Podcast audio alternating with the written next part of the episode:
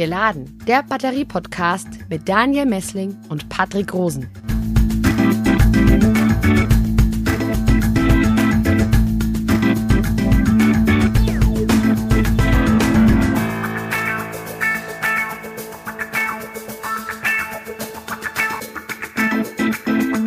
Herzlich willkommen zu einer neuen Folge von Geladen, der Batterie-Podcast. Grüß dich, Daniel.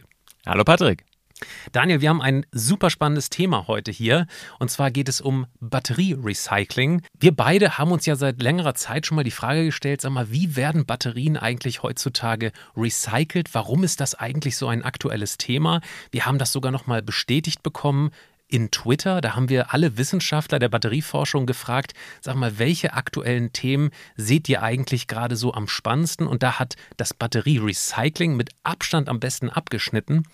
Und gleichzeitig bekommen wir als Kommunikatoren in der Wissenschaft ja relativ viele Anrufe von Redakteuren und Journalisten, die sich eben auch diesem Thema widmen. Insofern Batterierecycling ein super spannendes Thema, auch in der Forschung. Und dafür haben wir einen ganz, ganz tollen Gesprächspartner heute hier in dem Podcast. Stell ihn doch mal vor. Und zwar Dr. Matthias Buchert. Hallo nach Darmstadt. Schönen guten Tag. Ich stelle Sie mal ganz kurz unseren Hörerinnen und Hörern vor. Sie sind Leiter des Bereichs Ressourcen und Mobilität am Öko-Institut in Darmstadt und Ihr Forschungsschwerpunkt ist die nachhaltige Ressourcenwirtschaft. Und Sie haben jetzt perfekt für unseren Podcast vor drei Jahren ähm, eine Studie mit dem Öko-Institut zusammen rausgegeben für die EU-Kommission zum Thema Batterierecycling. Fangen wir vielleicht mal ganz von vorne an bei dem Thema.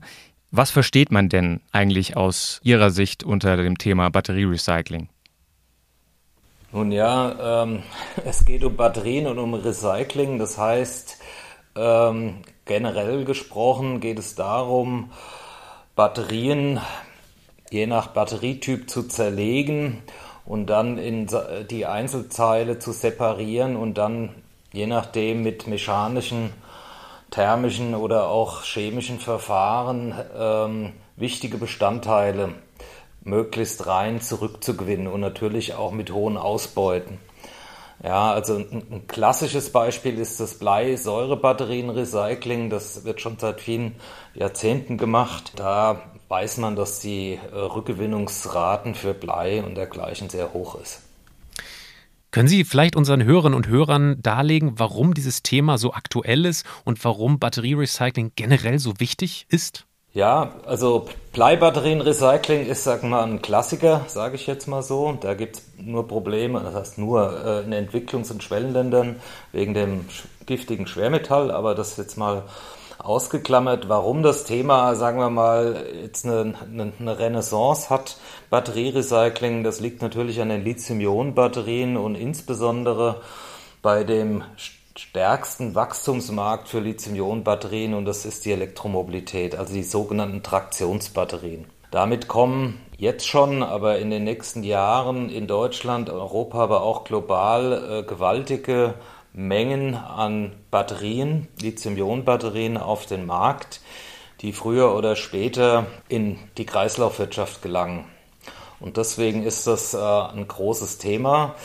Es stellt neue technologische Herausforderungen, es stellt logistische Herausforderungen. Es ist aber auch interessant, weil ja in diesen Lithium-Ionen-Batterien bekannterweise äh, interessante Schlüsselrohstoffe enthalten sind, wie Lithium, Kobalt und einige andere. Mhm.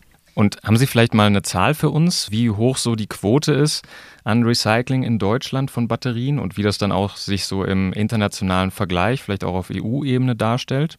Also Quoten zum Recycling der Traktionsbatterien äh, gibt es so eigentlich statistisch erfasst noch nicht, weil es ein relativ neuer, neues Feld ist. Äh, es gibt Quoten für klassische Batterien wie Nickel-Cadmium. Ja, da habe ich mir mal die deutschen Zahlen rausgesucht. Da äh, ist die Rückgewinnung 77,6 Prozent der Inhaltsstoffe. Bei Bleisäure ist es über 80 Prozent und bei sonstigen Batterien ungefähr 75 Prozent. Die Lithium-Ionen-Batterien, die in den letzten Jahren ähm, schon recycelt wurden, sind überwiegend portable Batterien, also Gerätebatterien aus Laptops etc. Die sind auch attraktiv im Prinzip für das Recycling, weil die viel Kobalt enthalten. Äh, das Problem bei den portablen Batterien generell sind die schlechten Sammelquoten in Deutschland wie in ganz Europa. Da wird meistens nur die Hälfte überhaupt eingesammelt und das äh, ist ein gewaltiger Rohstoffverlust im Moment schon. Dann gehen wir doch jetzt äh, einzeln nacheinander die Rohstoffe mal durch. Sie haben es gerade schon angesprochen, bei Bleibatterien ist die Rücklaufquote offensichtlich ein bisschen höher, bei anderen, äh, bei Lithium-Ionen-Batterien beispielsweise deutlich geringer. Ähm, vielleicht können Sie unseren Hörern und Hörern mal darlegen, welche Rohstoffe sich zurzeit dann am besten und am schlechtesten sozusagen für Recycling eignen. Sie haben Cadmium und Nickel gerade angesprochen. Welche Rohstoffe sind denn sozusagen am besten recycelbar und welche ja mit den unterschiedlichen Verfahren noch am schlechtesten. Auf die Verfahren selber würden wir dann später zu sprechen kommen. Ja, also Blei wird wie gesagt schon seit Jahrzehnten gut zurückgewonnen. Das ist auch ein profitables Geschäft weltweit. Auch Nickel-Cadmium-Batterien, da lässt sich Nickel und sogar Cadmium auch äh, gut zurückgewinnen. Bei Lithium-Ionen-Batterien, das ist sozusagen die neueste Generation, da funktionieren die Verfahren von professionellen Akteuren, vor allem gut beim äh, Recycling von Nickel, Kobalt und auch Kupfer. Wenn wir auf die großen Traktionsbatterien schauen, das ist wie gesagt im Moment noch ein kleiner Markt. Ähm, aber da ist natürlich auch das Recycling der Gehäuse, beispielsweise aus Aluminium, attraktiv. Das geht dann in gängige Verfahren, auch Kupferkabel oder Leiterplatten, das geht alles in gängige Anlagen. Das ist alles sehr attraktiv, das sind sozusagen die tief hängenden Früchte. Wo am meisten geforscht wird und am meisten noch Entwicklungsbedarf ist, ist insbesondere bezüglich Rückgewinnung von Lithiumverbindungen selbst. Es wird auch versucht, Graphit zurückzugewinnen, also von verschiedensten Forschungsgruppen, verschiedensten Unternehmen. Das ist aber äh, kein einfaches Unterfangen, muss man ganz klar sagen. Mhm. Wo liegen da die Probleme ähm, bei Lithium? Warum ist das so schwierig, das zurückzugewinnen? Ja, Lithium war sozusagen von den Lithium-Ionen-Batterien, obwohl es ja namensgebend ist, ein bisschen das Stiefkind äh, von den Elementen gegenüber Kobalt und Nickel aus mehreren Gründen. Erstens ähm, sind die äh, insbesondere Kobalt, aber auch Nickel waren lange, auch Kupfer, äh, natürlich vom Preis sehr attraktive, also vom spezifischen Kilogrammpreis. Ähm, das ist das eine. Das zweite, weil Lithium, das ist ja äh, auch, sagen wir mal, der Treiber für diese Batterien, ein sehr leichtes Element ist, waren die Gewichtsanteile, sind die relativ gering, also geringer, ja, Stichwort Verdünnung. Und das Dritte ist eigentlich, sind die chemischen Eigenschaften vom Lithium, zum Beispiel in äh, sogenannten pyrometallurgischen Prozessen, also wo eingeschmolzen wird. Da bilden Kobalt, Nickel, äh, Kupfer so Zwischenlegierungen, die man gut weiterverarbeiten kann, während das Lithium in die Schlacke geht. Ja, und dort ziemlich verdünnt, auch zum Teil in einer festen Matrix dann eingebunden ist. Und das waren, sind alles Gründe, die bisher das Lithium und das, der vierte Grund ist eigentlich, dass natürlich die Mengenströme noch relativ gering sind im, in der Kreislaufwirtschaft. Das waren, ich sage jetzt mal bewusst, rede ich in der Vergangenheitsform, das waren Gründe, warum das Recycling von Lithium bis vor wenigen Jahren eigentlich nicht im Fokus war. Das hat sich aber geändert, ähm, natürlich mit dem ja, man kann sagen, weltweiten Boom der Lithium-Ionen-Batterien, die ja nicht nur bei der Elektromobilität, das ist aber der wichtigste Bereich, äh, überall ähm, gewaltige Zuwachsraten zeigen, sondern auch in vielen Geräten. Denken Sie an Gartengeräte, äh, an den Saugroboter, an Gabelstapler, das sind sehr große Lithium-Ionen-Batterien, äh, Drohnen, also die, die Einsatzmöglichkeiten sind nahezu unbegrenzt.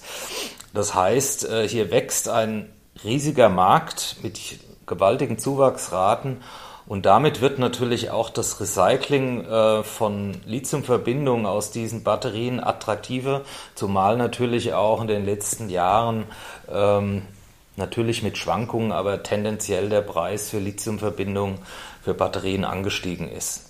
Dann würden wir gleich mal auf die Verfahren zu sprechen kommen, wie diese Lithium-Ionen-Batterien im Moment und in Zukunft äh, recycelt werden sollen. Bevor wir das tun, können Sie vielleicht ähm, nochmal darlegen, welche Rohstoffmengen, also kilogrammweise, in so einer E-Auto-Batterie eigentlich vorhanden sind? Also wie ist das sozusagen aufgeteilt? Ich glaube, Lithium ist nicht der größte Anteil mengenmäßig, oder?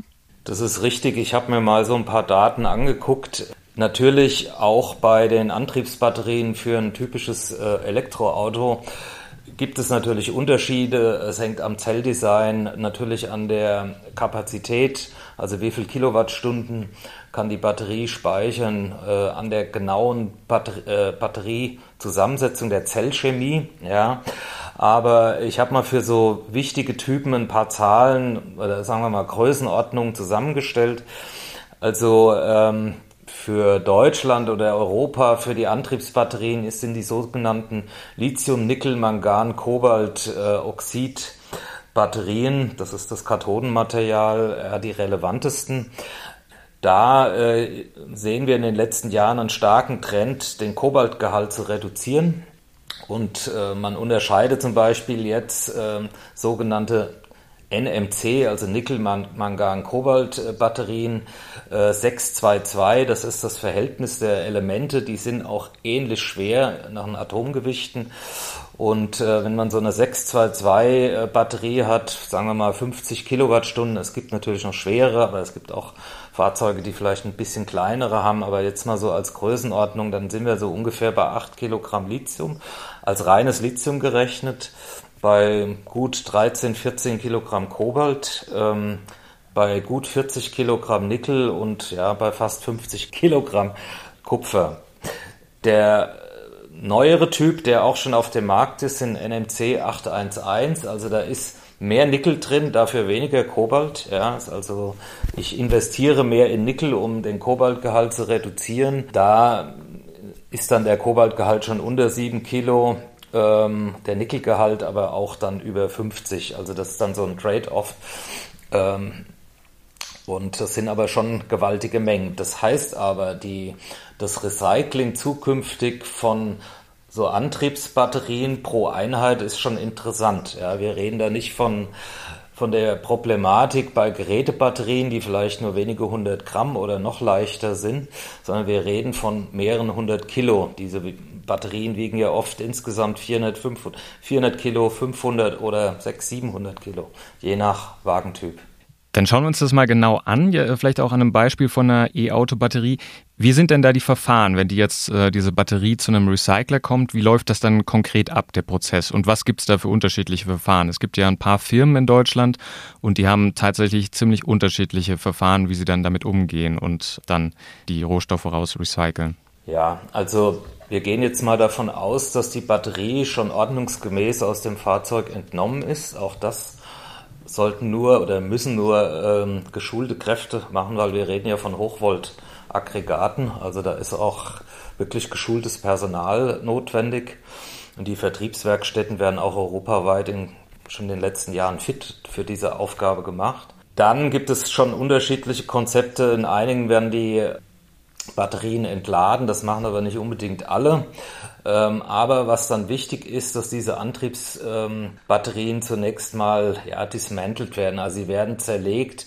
Man sagt, die, man nennt das so die Peripheriekomponenten, also allen voran das Gehäuse, äh, Kabel, ähm, irgendwelche Steckverbindungen, ähm, auch die Leiterplatten, ähm, also das Batteriemanagementsystem werden ja äh, halb manuell entfernt. Da wird mit Akkuschraubern etc. gearbeitet, mit Hebebühnen, Rolltischen.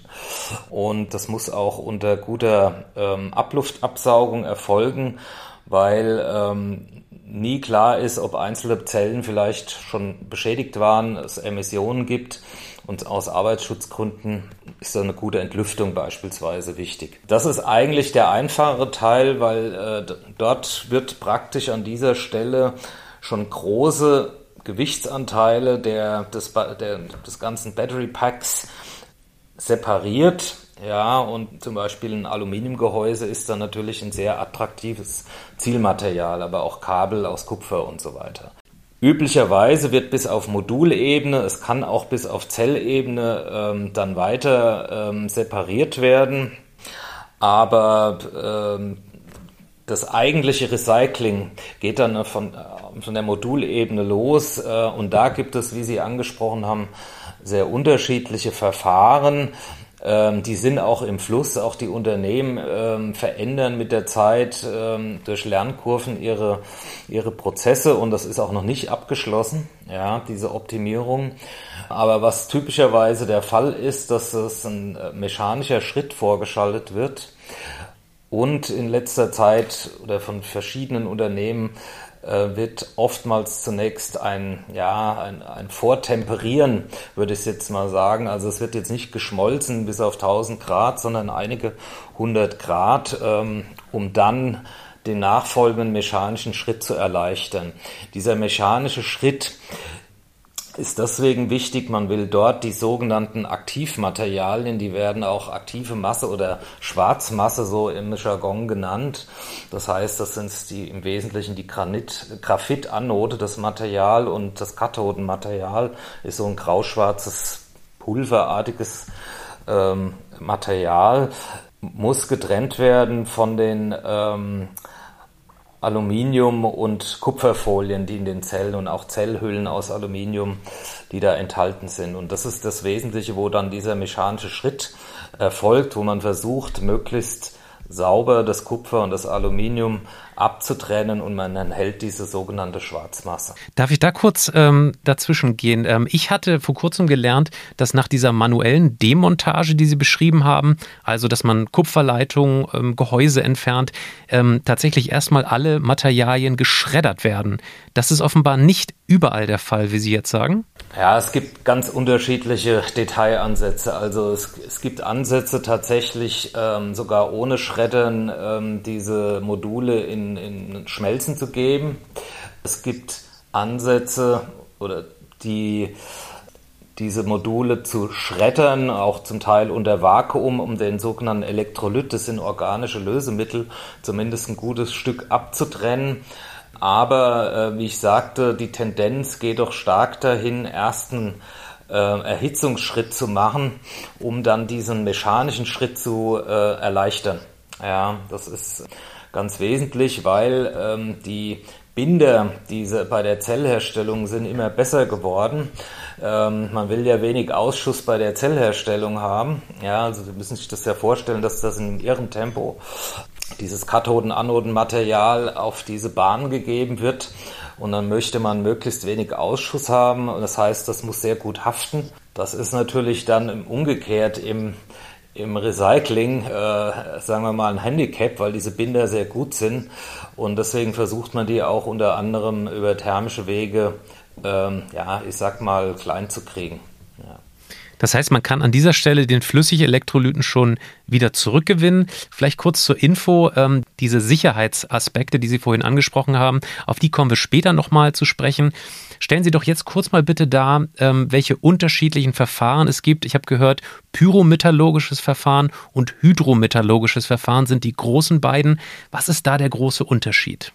Genau, also wenn wir sozusagen jetzt diese, diesen mechanischen, eventuell mit thermischen Beischritt ähm, hinter uns haben, sage ich mal, mit dem Material, ähm, dann gibt es, wie Sie sagten, ja, zwei wesentliche Philosophien. Das eine ist das Pyrometallurgische.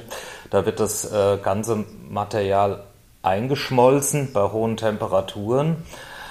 Ähm, es hat folgenden Vorteil, es wird in der Regel äh, eine Zwischenlegierung gebildet, die, wo sich das ganze Kobalt, Nickel, Kupfer sammelt, also die attraktiven Zielmaterialien, die ähm, organischen Bestandteile, also noch Elektrolytreste, vielleicht auch irgendwelche Kunststoffe. Und vor allem der Graphit äh, werden dabei ähm, ja entfernt, ja, ganz klar. Und ähm, das Lithium geht bei Ich nehme Verfahren, an, das Graphit verbrennt einfach, oder? Ja, das, das wird zu CO2, wenn Sie so wollen. Ja. Der Graphit ist weg, deswegen gibt es jetzt Ansätze, da anders vorzugehen, es zurückzugewinnen.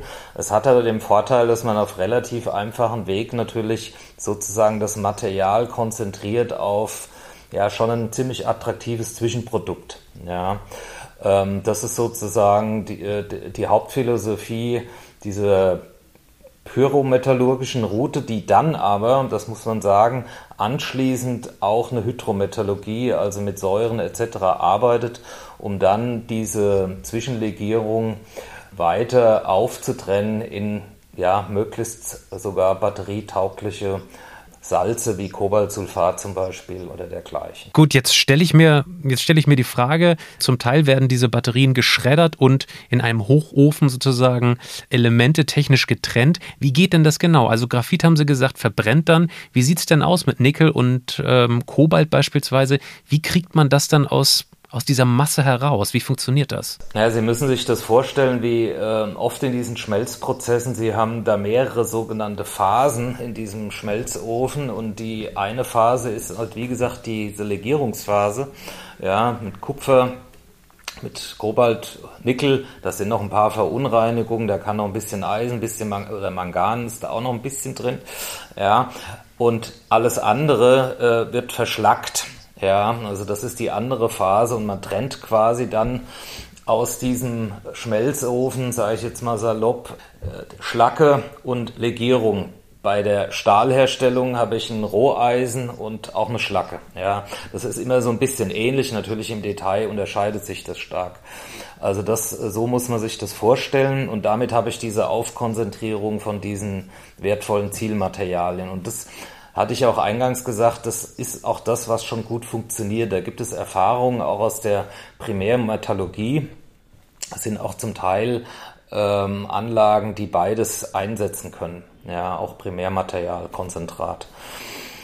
Wenn wir jetzt zu dem ganz anderen, zu der anderen Route kommen oder zu der anderen Philosophie, die verzichtet auf diesen pyrometallurgischen Schritt und geht nach dem mechanischen ähm, eigentlich gleich in die Hydrometallurgie. Ja, ich habe ne, keinen Aufwand für einen Schmelzprozess von gut 1000 oder mehr Grad, aber ich habe noch das Graphit dabei ähm, und muss äh, dann ja so regelrechte Trennungsgänge, wie man im Chemielabor sagt, machen, um die verschiedenen äh, Bestandteile möglichst sauber abzutrennen. Und da ist dann natürlich ähm, äh, diverser Chemikalieneinsatz notwendig. Und an diesen Verfahren wird auch noch optimiert. Ja, das ist die sind alle nicht endgültig ausgereift. Das heißt nicht, sie funktionieren nicht, aber ähm, da wird noch an vielen Stellen im Detail ähm, versucht, die Verfahren, die Prozesse zu optimieren. Ja, das wäre jetzt meine nächste Frage. Wo sehen Sie denn den größten Optimierungsbedarf jetzt in diesem Prozess und was ist vielleicht auch aus Ihrer Sicht, ja, was sind die Kriterien für äh, recyclingfreundlicheren Aufbau der Batterien?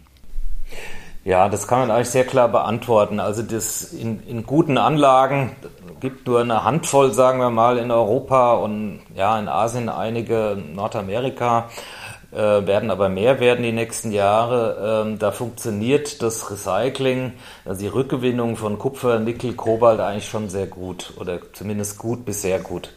Ja, ähm, aber wie ich eingangs sagte, das Recycling von Lithium war nicht im Fokus, ist auch anspruchsvoller.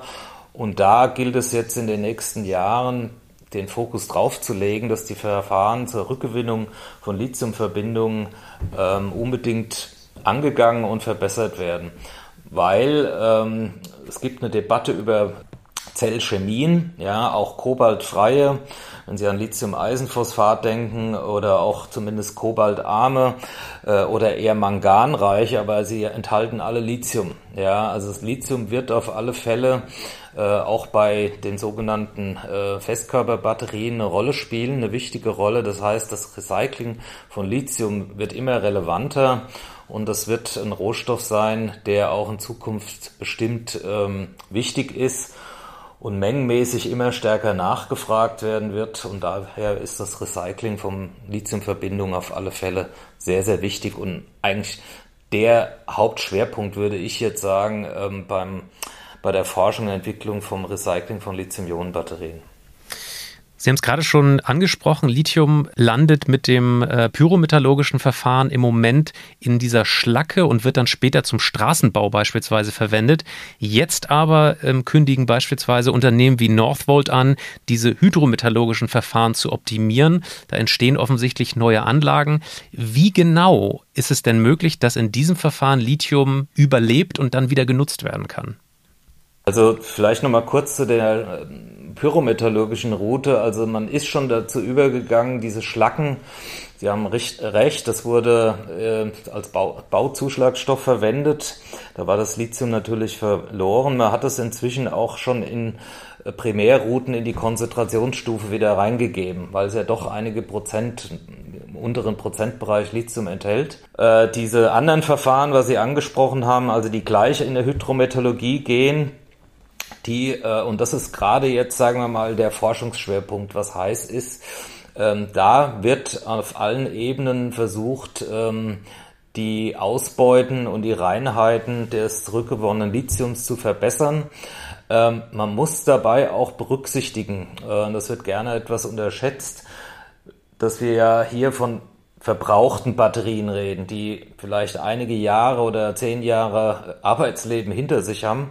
Und man weiß aus seiner Wissenschaft für sich, dass im Laufe der Jahre nach vielen Lade-, Entladezyklen sich da chemische Veränderungen im Detail ergeben in den Batteriezellen. Ja, das heißt, ähm, wie liegt das Lithium dann tatsächlich vor? Es ist also keine äh, ganz simple Chemie, die da betrieben werden muss.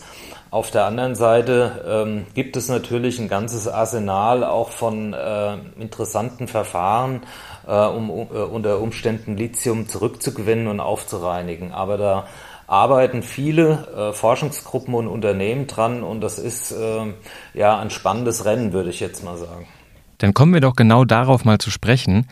Wie viele Firmen gibt es denn in Deutschland überhaupt, die sich mit dem Batterierecycling beschäftigen? Und lohnt sich das überhaupt finanziell bisher? Sie haben gesagt, es gibt in den Verfahren einen Unterschied, aber die Rückgewinnung von Lithium ist ja offenbar sehr schwierig. Äh, wie viele Firmen gibt es denn da, die das tatsächlich auch können? Also ich würde jetzt mal sagen, in Deutschland so ungefähr eine Handvoll, in Europa vielleicht zwei Hände voll. Ja, also ungefähr dann zehn. Man muss sehr vorsichtig sein, ähm, weil es gibt immer viele Ankündigungen. Das sind meistens äh, Internet-Schlagzeilen und jeder hat den oder fast jeder den besten Prozess aber es gibt sehr wenige Informationen. Oftmals sind es auch beabsichtigte Verfahren ähm, oder Verfahren im noch Pilotstadium. Ähm, was ja nicht nachteilig ist, aber es ist noch kein vollindustrieller Prozess. Wir müssen generell sagen, dass die äh, größten Anlagen in Europa im Moment vielleicht einige wenige tausend Tonnen Kapazität pro Jahr haben. Ja, und das sind die größeren. Ähm, und Können Sie da kurz einen Vergleich äh, ziehen? Wie viele Lithium-Ionen-Batterien werden denn produziert oder sind im Umlauf? Naja gut, im Umlauf sind natürlich schon einige mehr. Ähm, ich habe aber mal eine Zahl im Gepäck, ähm, wie sich das entwickeln wird. Wir haben für, vor kurzem ausgerechnet, wenn wir in Deutschland ab dem Jahr 35 nur noch voll elektrische Pkw auf den Markt bringen, dann entspricht das einem Batterie Volumen von ungefähr 1,2 Millionen Tonnen und zwar jährlich. Ja, das ist natürlich heute noch deutlich weniger, aber man kann sich ja ausrechnen, wenn Sie sagen wir mal 400 Kilogramm pro Pkw haben oder 500, da sagen wir mal 400 Kilogramm Batterie und Sie haben 1000 äh, E-Fahrzeuge, dann sind das 400 Tonnen. Ja, wenn Sie 10.000, 100.000 haben, dann können Sie jetzt mal eine Null dranhängen, dann kriegen Sie ein Gefühl, dass Sie schnell in einen sechsstelligen Bereich kommen. Ja, und die Zulassungszahlen, die neuesten, sind ja schon ganz ordentlich, auch in Deutschland. Ähm, in Norwegen sieht es noch ganz anders aus. Da gibt es fast nur noch Autos mit Batterien inzwischen. Wobei natürlich die Hybrid- und Plug-in-Hybrid-Batterien etwas kleiner sind, aber dennoch, da reden wir dann auch von 50 oder 100, 120 Kilogramm. Also wir kommen jetzt schnell in den 100.000 Tonnen Bereich rein. Ja, und das wird europaweit über lang, früher oder später werden wir im Millionentonnen Bereich pro Jahr sein, was auf den Markt kommt und was dann zeitverzögert in die Kreislaufwirtschaft kommt. Das dauert natürlich dann wahrscheinlich zehn Jahre dann, je, nach, je nachdem, wie die, lange die Batterien äh, halten. Aber es ist absehbar, dass das also eine exponentielle äh, Kurve sein wird. Wir reden also von einem Markt, einem Teilmarkt der Kreislaufwirtschaft, wie ich mir sage, äh, der ein sehr, sehr relevantes Segment werden wird. Ja. Ich höre daraus, dass Sie annehmen, dass die Anzahl der Recycler in Zukunft noch steigen wird? Also es, man hört in den letzten zwei, drei Jahren von immer mehr Ankündigungen und auch Joint Ventures und, und Plänen. Ähm, es werden wahrscheinlich mehr werden. Es könnte aber auch gut sein, dass einige ähm, schlichtweg auf der Strecke bleiben, ähm, weil natürlich da das ein, ein, knallharter Wettbewerb ist und wer natürlich die A, besten Verfahren hat, ähm, vielleicht auch im richtigen Moment die Kapazitäten äh, hochfährt ähm, und dann, wie gesagt, ein überzeugendes Verfahren hat, äh, dann äh, könnte es auch sein, dass einige da nicht mehr mithalten können. Ja, das ist schwer vorauszusehen, aber ich würde jetzt mal in diesem Übergangsbereich das schon sehen, dass es mehr Firmen werden. Das ist äh, erkennbar. Kommen auch jetzt ähm, Unternehmen, die eher aus dem asiatischen oder auch aus dem nordamerikanischen Bereich kommen, ähm, werden mehr nach Europa kommen, weil Europa generell, das sehen wir gerade ja, was Elektromobilität angeht, ein, ja, einer der attraktivsten Märkte weltweit wird. Ja, und deswegen wird es auch für das Recycling interessant. Ich möchte aber noch einen Aspekt äh, zufügen, der auch sehr wichtig ist. Ähm, Im Moment äh, kann man sagen, sind eigentlich so chinesische und koreanische Firmen beim Recycling ziemlich vorne. Das liegt äh, vor allem daran, dass dort viele Zellen hergestellt werden. Ich war vor einigen Jahren einige Mal in China und habe entsprechende Anlagen gesehen und die haben im Wesentlichen den Produktionsausschuss recycelt. Ja, was Sinn macht. Ja, den gab es in Europa nicht. Ja, ähm, das heißt, äh, mal salopp gesagt, in Asien konnten die Unternehmen da schon mal an diesem interessanten Material gut trainieren. Ja, das sind auch in der Regel hydrometallurgische Verfahren. Ähm, wenn in den nächsten Jahren die äh, ersten Gigafactories oder die ersten gibt's ja schon, aber viel mehr, äh, viel größere äh, in Betrieb gehen, dann wird auch sofort ähm, das Recycling von Produktionsausschuss interessant. Ja, das ist natürlich hochattraktives Material. Es ist auch einfacher in der Regel zu bearbeiten, weil es ja einheitlicher ist und man hat es sofort und nicht erst in zehn Jahren. Also das wird einen weiteren Schub für das äh, Recycling geben von Batterien oder in dem Fall sind es zum Teil dann auch nur Batteriekomponenten und das wird einen äh, weiteren Schub geben äh, fürs äh, Recycling von Lithium-Ionen-Batterien in Europa. Jetzt haben wir hier gelernt vor ein paar Folgen, dass ähm, es deutlich weniger Ausschuss gibt in der Batterieherstellung in Deutschland. Das haben wir von Frau Dr. Jana Hofmann gelernt. Aber äh, Daniel, dir liegt auch noch eine andere Frage auf den Lippen. Genau, Sie haben gerade von Einheitlichkeit gesprochen bei den Batterien, die da angeliefert werden oder die dann äh, da aus der Produktion ähm, kommen. Wir haben jetzt auch schon öfter gehört, dass das auch so eine Schwierigkeit ist für die Recyclingfirmen, nämlich die Batterie, wie die Batterien da angeliefert werden, dass sie zum Teil nicht standardisiert sind, nicht gekennzeichnet, nicht richtig, nicht ganz klar ist, was da im Einzelnen für Chemien drin sind, ähm, oder sie auch schlichtweg einfach ähm, schwer zu demontieren sind und, und das Ganze dann irgendwie ähm, ja, von, von Personen dort, von Mitarbeitern gemacht werden muss und eben nicht automatisiert ablaufen kann. Wie ist das denn aus Ihrer Sicht? Ist das äh, tatsächlich, wird das besser oder äh, ist das immer noch ein sehr, sehr großer Faktor, der wirklich so eine Herausforderung ist für diese Firmen? Also das ist vor allem zunächst mal eine Herausforderung äh, bei den kleineren Lithium-Ionen-Batterien da ist es sozusagen fuddeliger, wenn ich es mal so sagen darf. Ja. Hier die ähm, verschiedenen Typen auseinanderzuhalten. Ich weiß auch, dass bei der Anlieferung dieser Gerätebatterien, also Lithium-Ionen-Batterien, auch immer einige Prozent Fehlwürfe drin sind. Also da müssen erstmal die Fremdbatterien äh, möglichst äh, aussortiert werden. Das ist alles sehr aufwendig. Bei den Fahrzeugbatterien bin ich da optimistischer, weil es einfach viel größere Einheiten sind. In der Regel äh, bekannt ist, aus welchem Wagentyp äh, oder Modellhersteller äh, welche Batterien äh, sind. Was relevant ist, und das ist auch noch ein Aspekt, den haben wir noch nicht diskutiert, in den verschiedenen Verfahren, es kann natürlich von Vorteil sein, wenn ich ein Verfahren habe, also ein Recyclingverfahren, was ein bisschen ähm, dankbarer ist, was unterschiedliche Detail, Details in den Zellchemien ist, ausmacht. Ja? Also wenn das sozusagen ein bisschen flexibler ist, wenn ich ein Verfahren habe, was auf eine sehr ähm, genaue Chemie abhebt beispielsweise, äh, da muss ich natürlich noch viel sorgfältiger ähm, vorsortieren. Ja, also da können Details dann schon eine Rolle spielen und auch Schwierigkeiten unter Umständen machen. Ich wollte aber noch auf Ihre eine Frage eingehen von den Kosten. Das hatte ich noch nicht beantwortet. Ähm, das ist eine sehr interessante Frage. Und zwar ist es so, Stand heute ist das Recycling von Lithium-Ionen-Batterien in den meisten Fällen in Europa nicht kostendeckend.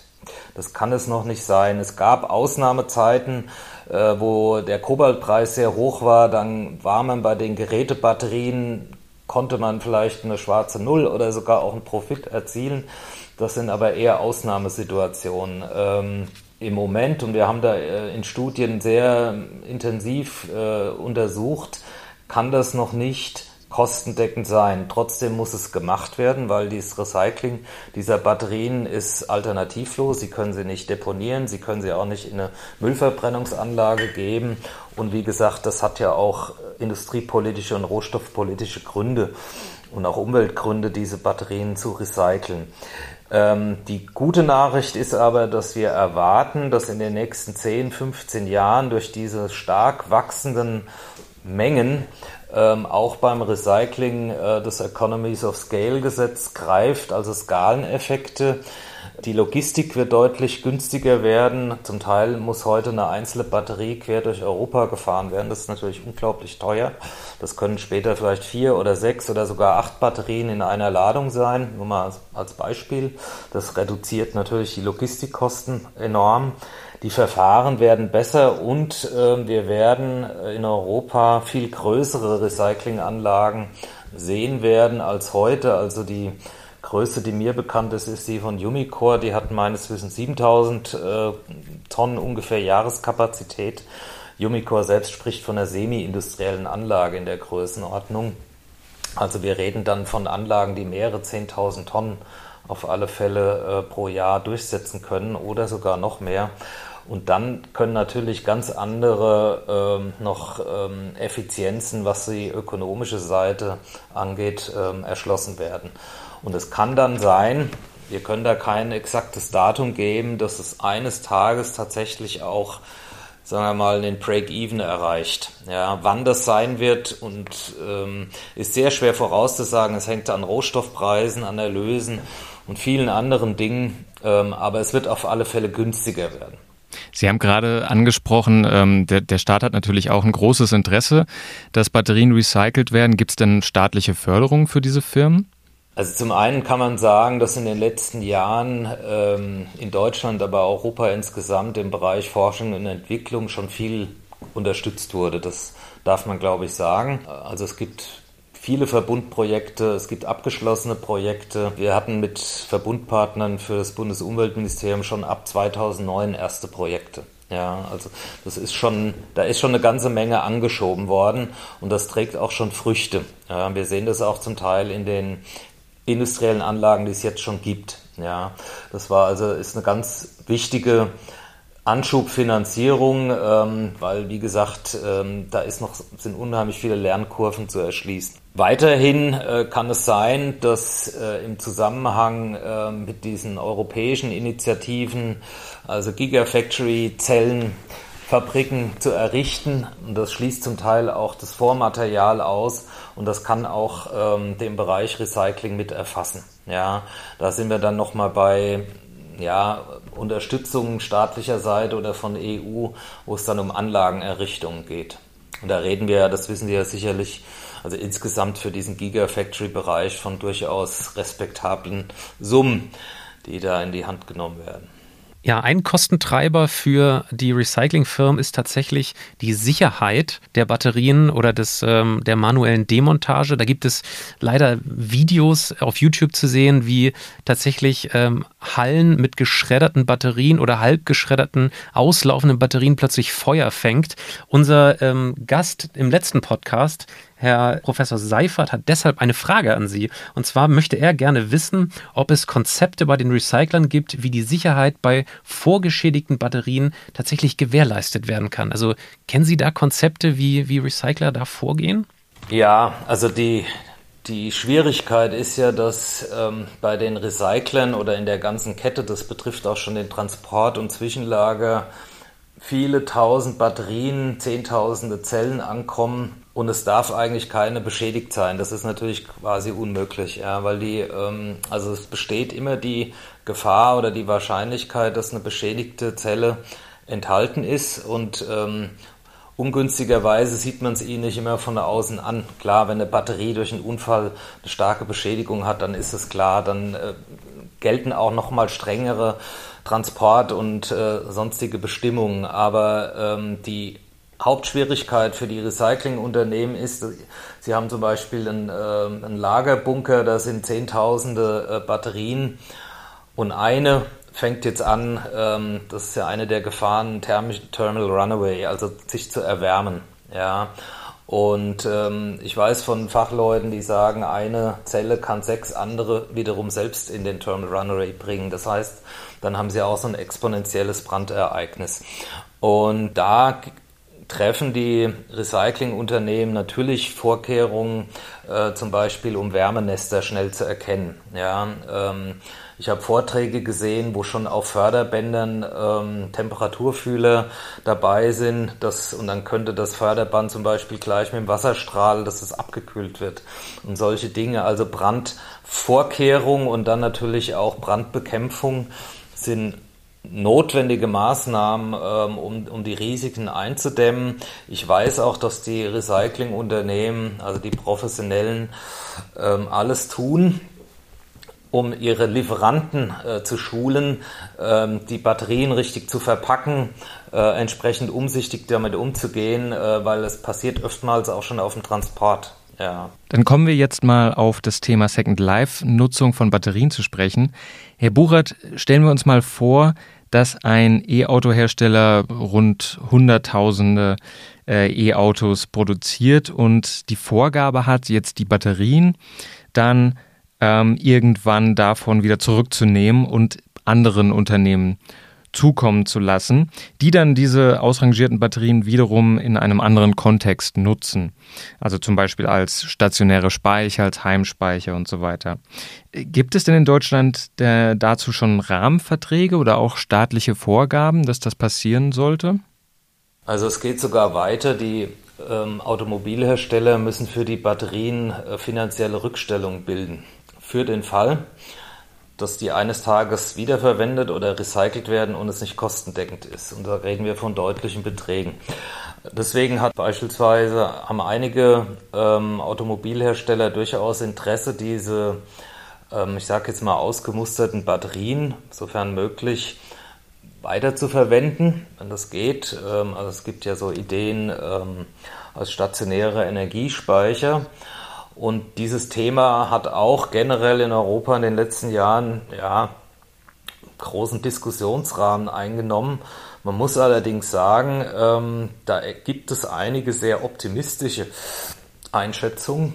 Ja, also dass da die Hälfte oder sogar 70 Prozent der zurückgelaufenen äh, Antriebsbatterien dann für ein zweites Leben verwendet werden können. Da werden wir vom Öko-Institut ein bisschen vorsichtiger, ja, weil ist jetzt meine persönliche Meinung, ich glaube, dass üblicherweise die Elektro-Pkw ähm, die, und damit die Batterien ähm, relativ lange gefahren werden und ähm, vor allem, wenn es dann Gebrauchtwagen werden, ein Zweitnutzer oder Drittnutzer den Wagen kauft, der vielleicht nicht so Ansprüche an die Reichweite hat, nur kleine Strecken fährt, der wird seinen Wagen nicht weggeben und seine Batterie, nur weil die nicht mehr 200 Kilometer weit fährt, sondern nur noch 130. Ja, was ich sagen will, ich glaube, dass die Batterien in der Praxis im großen im, im großen Ganzen sehr stark ausgenutzt werden würden. Das heißt aber, dass sie dann immer unattraktiver werden für eine zweite Nutzung, weil, und da gibt es ja Konzepte, wenn die Batterien ausgebaut werden und bevor die dann zerlegt werden, werden die unter Umständen untersucht, sind die unbeschädigt, haben die noch eine gute Restkapazität, sind die geeignet äh, für ein zweites Leben. Wenn sie das sind, macht es natürlich aus Kreislaufwirtschaft Sinn, ja.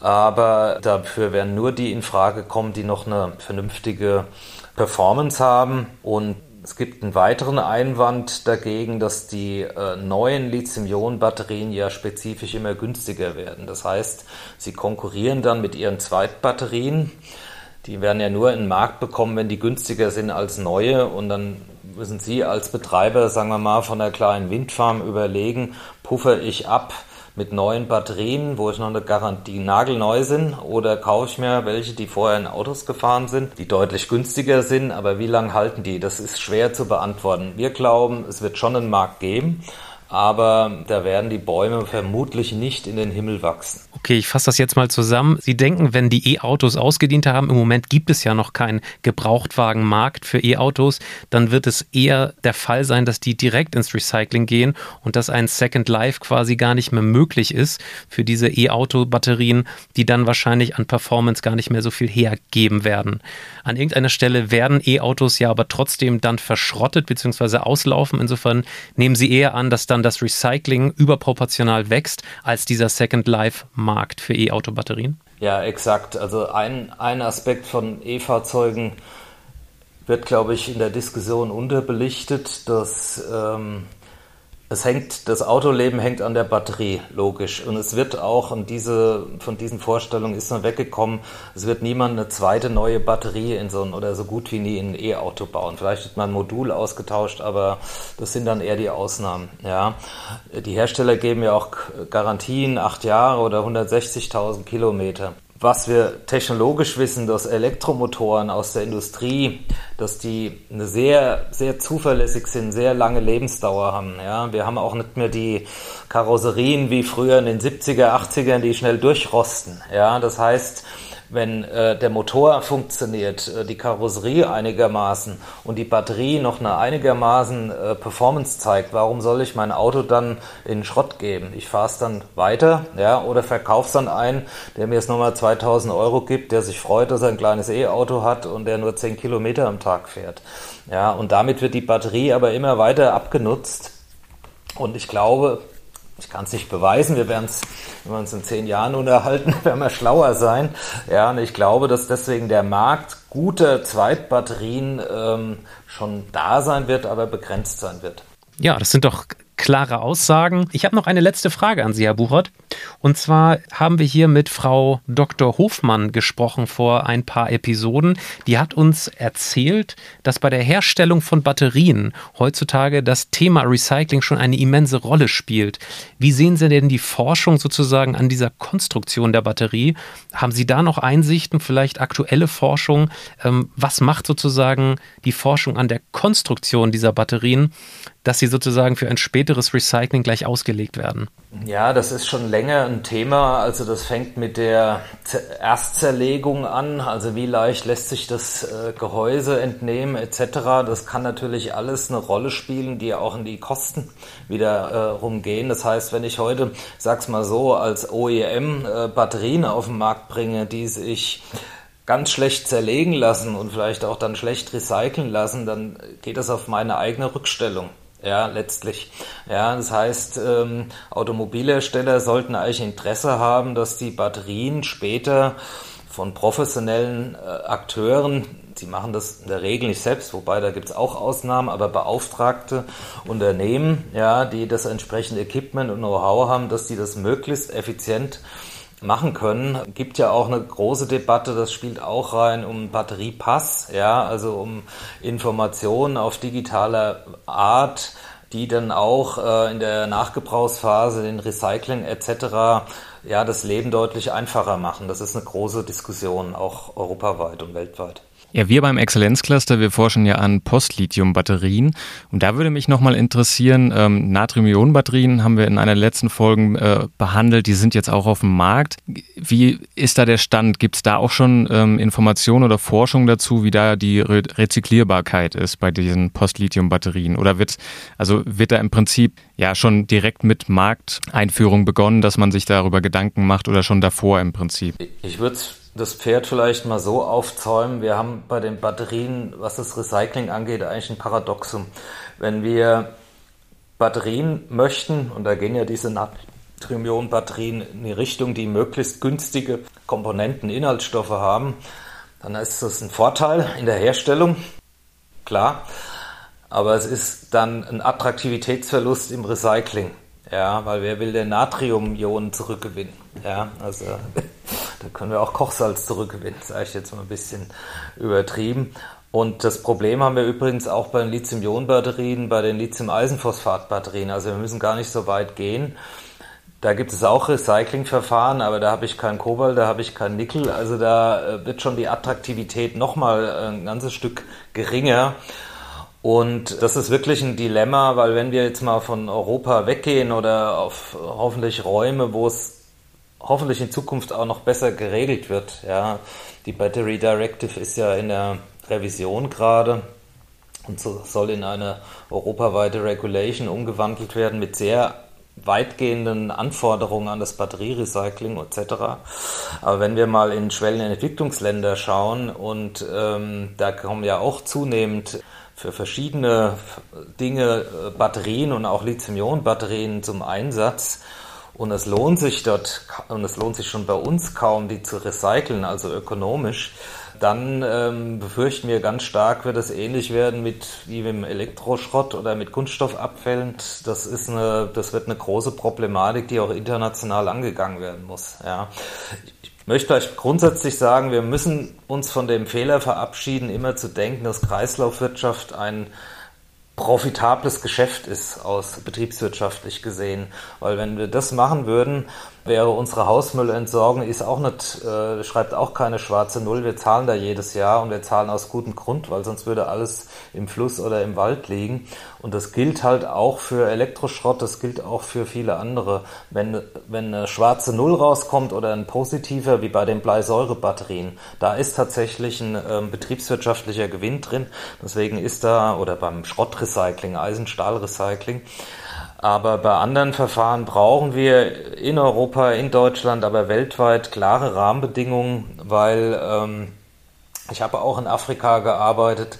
Die, die dampen vom Preis, die werden das auf Kosten der Umwelt und der Arbeitsbedingungen immer machen. Und wenn, der, wenn da keine gute Governance ist, keine gute Regelung und auch äh, Überwachung, dann ähm, wird das nicht gut ausgehen. Das muss man so deutlich sagen. Mhm. Ja, vielen Dank für Ihre ähm, Ausführungen. Daran schließt sich jetzt eigentlich perfekt die nächste Frage an. Und zwar, Sie haben jetzt auch die Möglichkeit, wiederum unserem nächsten Gast, einem Vertreterin oder Vertreter von der Boss AG, äh, eine Frage zu stellen. Das ist ein kleineres Unternehmen hier aus der Region und mit denen werden wir unter anderem über Solaranlagen und stationäre Speicher in netzfernen afrikanischen Regionen sprechen. Und vielleicht haben Sie ja da auch eine Frage dazu. Ja, selbstverständlich. Also Solaranlagen und auch stationäre Speicher, gerade in afrikanischen Ländern, sind natürlich sehr attraktiv. Also das äh, ist natürlich zu begrüßen. Aber da ist natürlich genau die Frage, was passiert dann, wenn ausgedient mit den Batteriespeichern? Was gibt es da für Konzepte? Was wird da schon unternommen, auch proaktiv mit Partnern den afrikanischen Ländern? Äh, das ist sicher ein ganz wichtiges Thema. Das wäre meine Frage, was da ähm, vorgesehen ist. Also Sie interessiert die Entsorgung dieser Batteriespeicher, wenn ich das richtig sehe? Ja, das ist ja mein Thema. genau, dann fragen wir das doch einfach mal unsere Gesprächspartner der Boss AG.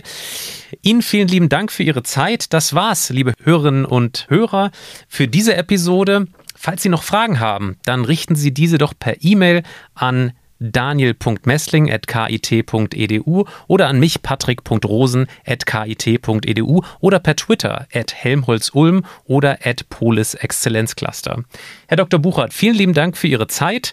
Ich habe gehört, Sie haben noch einen letzten Appell für unsere Zuhörerinnen und Zuhörer. Schießen Sie los. Naja, ich, wir kommen wieder zu den Gerätebatterien. Ähm, das ist zwar jetzt trivial, aber die landen zum Teil immer noch in der Hausmülltonne, die landen zum Teil in gelben Säcken. Also separieren Sie Ihre Batterien, bringen Sie auch Ihre Elektrogeräte zurück. Meistens sind ja die Batterien darin enthalten. Geben Sie das in gute Hände. Auch kleine Batterien gehören nicht in Hausmüll oder in gelben Sack oder gar sonst wohin geworfen. Da können Sie einen kleinen, aber wichtigen Beitrag leisten. Und wie gesagt, das Thema Kobalt in, in Gerätebatterien, also in wiederaufladbaren, durchaus ein Thema. Das ist also eine attraktive Rohstoffquelle, die wir heute schon erschließen können. Ein tolles Schlusswort. Vielen lieben Dank. Das war's für heute. Vielen Dank für Ihre Zeit. Alles Gute. Wiedersehen. Vielen Dank auch von mir. Tschüss. Tschüss. Geladen, der Batterie-Podcast mit Daniel Messling und Patrick Rosen.